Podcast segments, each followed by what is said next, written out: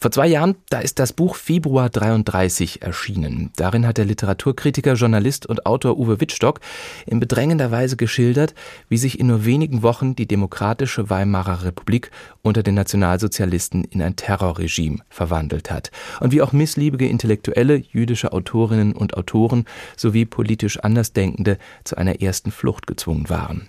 Viele gingen nach Frankreich ins Asyl, aber es gab noch eine zweite Flucht, als nämlich nach dem von Deutschland ausgelösten Zweiten Weltkrieg die Nazis nach Frankreich vorrückten. Von dieser zweiten Verfolgung handelt nun das Nachfolgebuch von Uwe Wittstock mit dem Titel Marseille 1940. Martin Maria Schwarz hat es gelesen. Es ist manchmal kaum auszuhalten vor Spannung. So sehr wird man als Leser in die dramatischen Geschehnisse zwischen Mai 1940 und August 1941 hineingezogen, als ein relevanter Teil der deutschsprachigen Intelligenzia erneut zur Flucht gezwungen wird, dieses Mal zur Flucht aus Frankreich.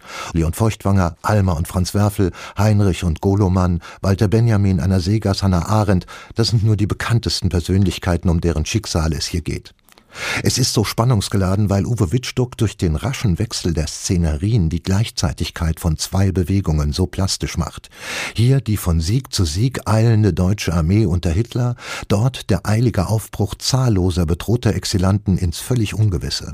Und weil Wittstock wieder zum historischen Präsens greift, ist man als Leser so hautnah dran an dieser phasenweise als aussichtslos erlebten Gegenwart dieser eineinhalb Jahre. Bis die meist illegale Flucht beginnt, die für fast alle zunächst nach Marseille führt. Marseille wird dabei von besonderer Bedeutung, weil sich hier das in New York gegründete Emergency Rescue Committee niederlässt, eine Hilfsorganisation mit der expliziten Aufgabe, die flüchtende Geisteselite mit allen Mitteln zu retten. Es ist schon erstaunlich, wie wenig man bei uns von dieser entscheidenden Hilfe aus den USA je wusste und genauso wenig von dem Mann erzählt worden ist, den Wittstock zum Dreh- und Angelpunkt seiner mitreißenden Aufarbeitung gemacht hat, den US-amerikanischen Journalisten und Mitgründer dieses Rettungskomitees, Varian Fry, der sein Büro im Hotel Splendid am Marseiller Hafen führt und selber wiederholt in Nöte gerät, auch in Gewissensnöte. Alle behaupten, Künstler oder Schriftsteller zu sein. Doch Fry kennt kaum einen ihrer Namen und die wenigsten stehen auf seiner Liste. Er ahnt, wie leicht er einem Spitzel aufsitzen kann, der sich als Exilant ausgibt und verrät vorerst so wenig wie möglich über seine Absichten. Vor allem aber begreift er, wie willkürlich die Auswahl der Personen ist, denen das Emergency Rescue Committee zur Flucht verhelfen will. Letztlich hat jeder dieser abgehetzten Menschen, die ihm gegenüber sitzen, das gleiche Recht, gerettet zu werden. Man kommt diesem Varian Fry mit der Zeit sehr nahe, weil Wittstock es versteht, ihn als einen von humanitärem Helferwillen geradezu besessenen Mann vor Augen zu führen, ähnlich wie Steven Spielberg es seinerzeit in seinem Film mit Oskar Schindler tat. Die Menschenzeichnung ist überhaupt eine der vielen Stärken dieses Buchs, weil all die Geistesgrößen im Handeln, Denken, Reagieren in größtmöglicher Not gezeigt werden, und das schließt eine Fülle ergreifender Momente mit ein, wie jenen, als eine polnische Freundin von Anna Segers von dieser aufgefordert, aus der Pariser Wohnung Unterlagen zu sichern, feststellen muss, dass die Gestapo die Wohnung schon ins Visier genommen hat und, in Schrecken versetzt, panisch anfängt, die Zimmer zu durchsuchen. Dabei zieht Justina eine Schublade auf und vor ihr liegt das Manuskript des Romans, den Anna Segers vor einem Jahr fertiggestellt hat.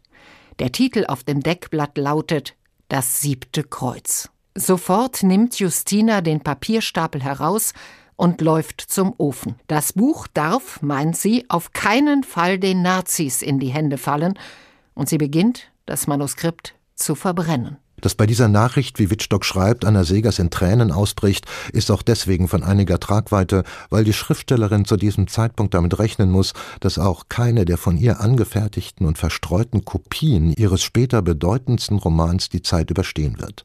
Marseille 1940 ist ein genauso in die tiefen Strukturen dieser dramatischen Zeit führendes Buch, wie es auch elegant versteht, wenig bekannte Zusammenhänge herzustellen. So zeigt sich, dass die jüdische Widerstandskämpferin Lisa Fitko, bekannt durch ihren Bericht über Walter Benjamins Flucht über die Pyrenäen, eng mit Varian Fry kooperierte und dann selbst in einem entschlossenen Handeln ihrer französischen Nachbarn vor dem Zugriff der örtlichen Gendarmerie bewahrt wird. Es ist keine große Szene, nur ein kleiner, sympathischer Zwischenfall auf der Straße. Aber er führt den Fitkos noch einmal vor Augen, ohne die Hilfe dieser Franzosen, ohne ihren Mut, Fremde aufzunehmen und zu verstecken, hätte kein Flüchtling länger als ein paar Wochen überleben können. Das sind wichtige Worte aus dem Lebensbericht von Lisa Fitko selbst. Uwe Wittstock hat sie wieder hervorgeholt. Es ist zudem zu würdigen, dass Wittstock in Vor- und Nachwort auf die Zehntausenden von Flüchtlingen verweist, die das gleiche Schicksal erlebten, nur nicht so privilegiert waren und gezielt gerettet wurden wie diejenigen, die hier beschrieben sind. Das gibt dem an sich schon famosen Buch noch einen würdigen Anstrich mehr, weil es nicht nur von literarischer Klasse zeugt, sondern auch die Feinfühligkeit und Umsicht seines Autors zeigt. Uwe Wittstocks Marseille 1940, vorgestellt von Martin Maria Schwarz. Das Buch ist bei CH Beck erschienen, kostet 26 Euro. Neue Bücher in HR2 Kultur. Weitere Rezensionen auf hr2.de